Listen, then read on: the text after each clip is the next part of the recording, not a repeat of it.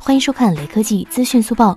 有网友最新爆料称，已经拍到了 iPhone 九的真机图，和苹果 iPhone 八外观几乎一致，除了苹果 iPhone 背面的 logo 改为居中形式。不过，不能排除是 PS 所为，但与此前爆料是吻合的。根据这名网友的说法，苹果 iPhone 将有黑色、色、绿色和红色四款颜色。此前，分析师郭明基表示，iPhone 九主要规格包括 A 十三芯片、三 G LPDDR4X、六十四 GB 与一百二十八 GB 的存储，售价三百九十九美元起。最后扫码关注雷科技公众号有福利，关注并回复“红米浴霸”即可获得红包，手快有，手慢无哦。